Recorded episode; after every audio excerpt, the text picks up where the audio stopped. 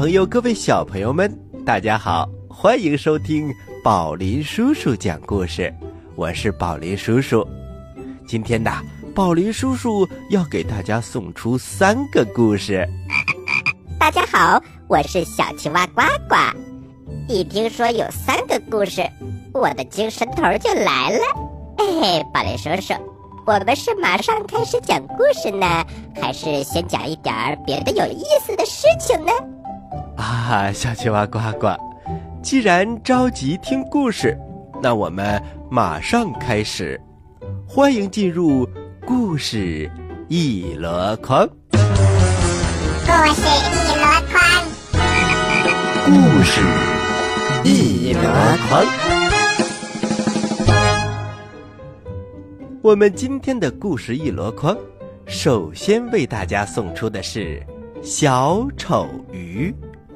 这个故事是选自教育科学出版社出版的《冰波童话》系列，作者是冰波。在蔚蓝的大海底，有很多的珊瑚礁，这是非常美丽的地方，就像是。海底小森林，有黄色的、橙色的、绿色的、蓝色的，还有红色的。哎呀，漂亮极了！就在珊瑚礁里生活着很多各种各样的小鱼，它们一会儿游到这边，一会儿游到那边，好像是有风。吹着它们似的，可是有一条鱼，它总是躲在珊瑚礁的缝里，不肯游出来。大家都在快乐的游，就是这条小鱼总是很难过。为什么呢？因为它总是觉得自己长得很丑。我的头太大了。我的身子太小了，而且嘴巴很难看，所以它一直躲在珊瑚礁的缝里，不肯出来。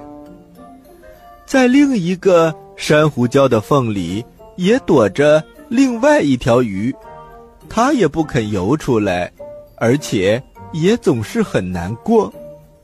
为什么呢？也是因为它觉得自己太丑了。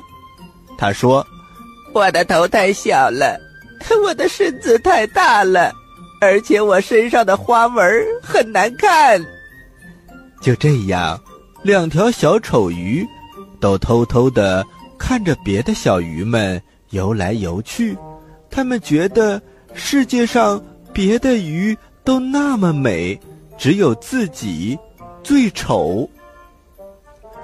有一次。一条大鲨鱼游了过来，它厉害的尾巴一摆，卷起很大的漩涡，把两条小丑鱼都卷出珊瑚的缝。两条小丑鱼慌忙的游来游去，可是都找不到自己躲的那个珊瑚缝了。哎，我的家在哪儿？哦，我的家怎么不见了？游着游着，两只小丑鱼面对面的碰到了一起。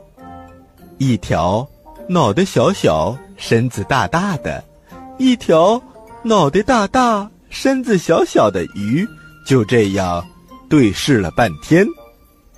哇，你长得真美呀，头这么小。哪里，你才美呢，有一个这么大的头。结果他们两个都笑了。这时候，很多的小鱼都游到他们的身边。两条小丑鱼这才注意到，这么多的小鱼，每一条长得都不一样，身上的花纹也不一样。所有的小鱼都欢迎这两位新朋友。两条小丑鱼再也不觉得自己丑了。他们和大家一起游来游去，珊瑚里的所有的小鱼们都明白，每一条小鱼都不丑，因为每一条鱼都像他们自己。好了，小朋友们，休息一下，一会儿还有更好听的故事讲给你听哦。在遥远的地方，有个奇怪的星球上，住着一只可爱的小青蛙。个头不大，肚子大，眼睛不小，心眼儿小，嘴巴不甜，爱吃甜，有事儿不叫，没事儿叫。它的名字叫做呱呱。为了学习。讲故事的本领，他不远万万万万万万万万里来到地球。现在他是宝林叔叔的小助手。欢迎收听宝林叔叔讲故事，小青蛙呱呱在这里等着你哟。各位大朋友，各位小朋友们，咱们继续宝林叔叔讲故事。讲完了小丑鱼，我们来听一个童话故事，名字叫做《熊和山雀》。夏天，狼和熊一起在树林里溜达，他们听见一只鸟在快乐的唱歌。熊开口问狼：“老熊，那是一只什么鸟？怎么唱的这么好听啊？”“嗨，那是一只。”鸟王，我们得小心翼翼，尽可能的放尊重些。要是这样的话，我倒很想看看那个王宫，请你带我们去看看吧。我的朋友，请等一会儿，我们现在还不能去看，呃，必须等鸟王后回家以后再去。不久，鸟王后回来了，嘴里还衔着食物。他和鸟国王开始喂他们的儿女。呃，现在行了吧？啊，再等一等，熊先生，我们得等国王和王后都出去才行。走着走着，熊老是惦记着要看王宫。不久，他们又转回来了。鸟王和王后此刻都走了，他们上前。往鸟巢里一看，只见有五六只小鸟躺在巢里，真是胡扯！这根本就不是王宫，我一生当中还没有见过这么乱的地方。他们也不是什么王子和公主，这些家伙呀，就是一群小屁孩儿。小山雀们听到了这些话。他们感到非常的气愤，我们才不是小破孩呢！你这只笨熊，我们的父母都是正经的人，说这样的话，你要对你的无礼负责任。听到这里，熊和狼有点害怕了，他们急忙跑回自己的洞穴。他们一走，这群小山雀就哭了起来。当他们父母回来的时候，他们都开始嚷嚷：“我们饿死也不吃，连一只苍蝇腿儿也不吃。熊来过了，说我们是小屁孩儿，我们要惩罚惩罚那个恶棍，否则我们就不进餐。”鸟王大声地说：“我亲爱的孩子们，你们放心好了，他会得到惩罚的。”说完，他飞到熊的洞口，大声地喊：“熊！”你侮辱了我的孩子，真无耻！我现在宣布，将和你们进行一场残酷的斗争。如果你不受到惩罚，这场战斗就别想停止。熊听到这句话，他赶紧把公牛、驴子、鹿，所有在地上跑的野兽都召集到了一起，商量着做防御的方法。山雀。也征集所有在空中飞翔的大大小小的鸟类，以及一只由大黄蜂、蚊子、小黄蜂、苍蝇等等昆虫组成的先遣部队。开战的时候就要到了，山雀派出许多间谍去窥探谁是敌方军队的主帅。在这些间谍当中，蚊子是最聪明的一个。他来到敌人驻扎的树林，然后藏在一棵叶子下面。这一天，熊正好站在这棵树下，蚊子能够清楚地听到他说的话。熊把狐狸叫了过来：“你是我们兽类当中最聪明的，因此由你当将军指挥我们作战。我们得首先统一一种信号，根据这些信号，我们就能知道你要我们做什么。”狐狸大声地喊了起来：“大家看呐，我有一条漂亮的毛茸茸的尾巴，它很像一根白羽毛，它能让我们提高士气。现在大家记住，当你们看到我竖起尾巴的时候，就是让你们去赢得战争，你们就得不顾一切地冲向敌军。”但是我把尾巴放下来，就是我们战败了。你们必须立刻逃走。蚊子听到了这些话，它飞到了山雀那里，把所见所闻告诉给了山雀。决战的日子终于到来了，双方的军队在原野上各自摆开阵势。山雀命令。大黄蜂首先直接冲向敌人的指挥官狐狸，集中对准他的尾巴进行攻击，全力的蛰他。遵命。大黄蜂遵命冲向了狐狸。当第一只大黄蜂蛰到狐狸的时候，狐狸只是抖了抖；当第二只大黄蜂蛰它的时候，它不得不把尾巴。往下放一会儿。当第三只大黄蜂蛰它的时候，狐狸再也忍不住了，它急忙把尾巴夹在两腿之间，拼命地逃走了。兽类们一看，以为一切都完了，惊慌之下，他们一个个抱着脑袋开始逃命了。就这样，鸟儿们。成了胜利者，于是熊不得不苦着脸爬出洞，前往鸟王的巢穴去谢罪。至此，小鸟们坐在一起，又吃又喝。它们从白天一直玩到晚上。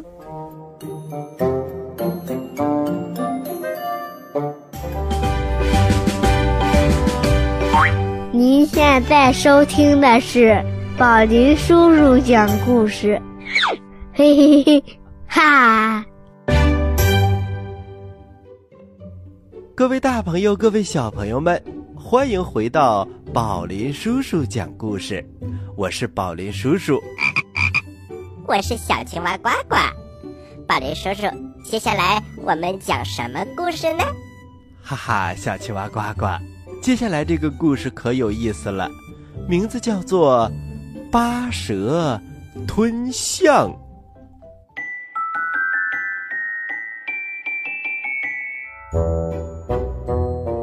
很久很久以前，在一座小山村里，有一个叫做阿象的年轻猎人。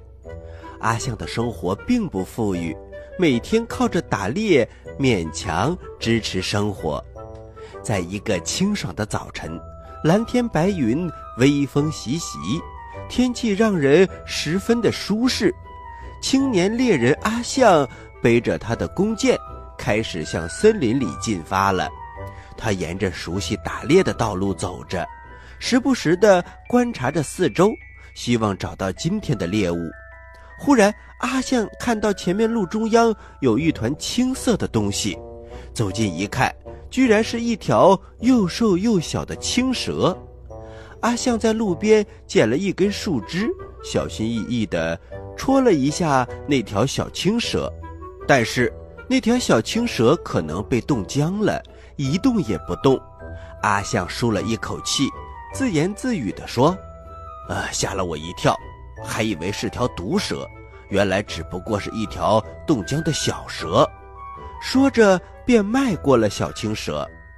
阿象走了几步，又停了下来，犹豫了一会儿，又退回去，把那条小青蛇捡了起来，放进了怀里。这条青蛇又瘦又小，还冻僵了，怪可怜的。我还是把它带回家治疗一下吧。太阳一点一点下山了，也带走了大地的光亮，月亮升起来了，小山村也开始家家都点上了灯。其中一盏灯就是阿象的，小青蛇苏醒了，它躺在用草搭出来的窝里，打量着阿象，忽然开口对阿象说：“谢谢你救了我的命。”阿象吓了一大跳，“呃，你还会说话呀？”小青蛇回答说：“是呀，我其实是南海的八蛇。”被上天惩罚来到这里受苦，我失去了法力。如果不是你救了我，我就冻死了。你是我的恩人，等我法力恢复了，一定会报答你的恩情。呃，不用不用，你既然会说话，就给我做个伴儿，挺好的。从此以后啊，小青蛇和阿象就生活在了一起。日子一天一天的过去了。又瘦又小的小青蛇，渐渐地长成了一条强壮的大蛇。大蛇一直感激阿象当初救了它，直到最后，它终于恢复了一部分法力，就想开始报答阿象的救命之恩。一天傍晚，阿象回来后，看到院子里有很多金银珠宝，他一下子就惊呆了。他问大蛇。这些珠宝是从哪里来的？八蛇开心地回答说：“这些都是山里的珍宝，是找来报答你的，感谢你的救命之恩。”阿象开心极了，他趴在这些金银珠宝上打着滚儿，嘴里说：“呵呵，发财了，再也不用这么辛苦打猎了。”哈哈哈哈！八蛇看着阿象这么开心。也高兴极了。就这样，阿象靠着八蛇给他这些金银珠宝，过上了富裕的生活。一开始，阿象很知足，喜欢什么都会买回家。可是，慢慢的，过了没多久，他变得不满足了。他想当大官儿，得到很大的权力，于是就花钱买官当。很快。阿象就享受到前呼后拥、被人吹捧的感觉。阿象想，当官的感觉真是不错，每天都有人给自己拍马屁、送礼物。呃，我还要当更大的官儿。这个时候正好皇上生病了，需要山里的千年灵芝来治病。阿象听说了，赶紧回家找八蛇帮忙。八蛇二话不说，就从山里找来了灵芝。阿相赶紧把灵芝献给了皇帝。皇帝的病好了，就让阿相进京当官了。又过了一段时间，皇帝的眼睛忽然看不见了。皇宫里的御医说，只有南海八神的眼睛才能治好皇上的病。于是，阿相又回到家里求八蛇。八蛇咬咬牙，忍着剧痛，把自己的眼睛拿出一只送给了阿象。这次阿象的功劳更大了，皇帝封他当了宰相。阿象这回可过足了当大官的瘾，他成了皇帝眼前的红人，所有的大臣都给他拍马屁。没想到好景不长，皇帝又一次病倒了。这次啊，御医说。如果没有八蛇的心来下药，恐怕皇帝就活不成了。于是阿相就跑回家跟八蛇要他的心。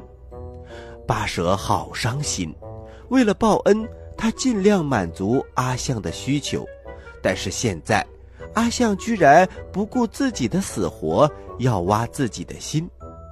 唉，当年那个憨厚善良的阿相已经没有了。于是巴蛇对阿象说：“我的心可以从嘴里掏出来，我张开嘴，你就自己来拿吧。”然后就张大了嘴巴。阿象探起头去巴蛇的嘴里找心，没想到被巴蛇一口吞了下去。贪心的阿象死了，被巴蛇吞掉了。如果他不是这么贪得无厌的话，本来可以靠巴蛇过上幸福的生活。小朋友们，巴蛇吞象的故事来自中国古代名著《山海经》，原文是说。南海的巴蛇特别巨大，能吞掉一头大象，但是吃掉大象，巴蛇要消化三年，才能把大象的骨头吐出来。这种骨头是珍贵的药材，人吃了可以治肚子里的疾病，所以有“八蛇吞象”这个成语。还有一个传说，就像我们今天故事里讲的，八蛇把宰相阿象。吞掉了，宰相的相和大象的象发音相同，这是流传很久的故事了。无论哪种说法，都是我们祖先留下来的文化宝藏。我们要记住八蛇吞象的故事，千万不要像故事里的阿象那样贪得无厌。八蛇的友情可是比那些财富更加珍贵呀。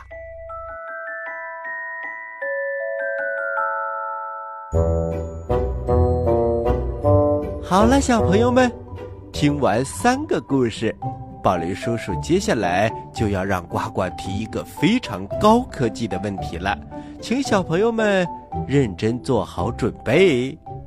我来问，你来答，呱呱提问题。小朋友们。嗯，宝林叔叔让我出一个高科技的问题，那么这个问题要怎么出呢？嗯，如果出在故事当中，就不算高科技了，对吧？因为每个小朋友都认真听了，而且我相信每个小朋友的记忆力都非常不错。那么我就要提一个跟这三个故事都没有关系的，那就是宝林叔叔讲了三个故事。如果连续讲七天，每天都讲三个，一共讲了多少个故事呢？哈哈，这个问题小朋友们可要掰手指头好好算一算哦。好了，小朋友们，知道答案的，请把答案发送到我们的微信公众平台“宝林叔叔工作室”。发送格式为日期加答案，比如你回答的是六月一号的问题，请发送零六零一加答案。回答正确的小朋友就有机会获得宝林叔叔和呱呱共同为你挑选的精美礼物哦。小朋友们还在等什么？赶快参与吧！好了，小朋友们，今天的故事就到这里了。欢迎你继续关注本台接下来的精彩栏目哦。好了，小朋友们，今天的宝林叔叔讲故事就到这里了，咱们下期再会。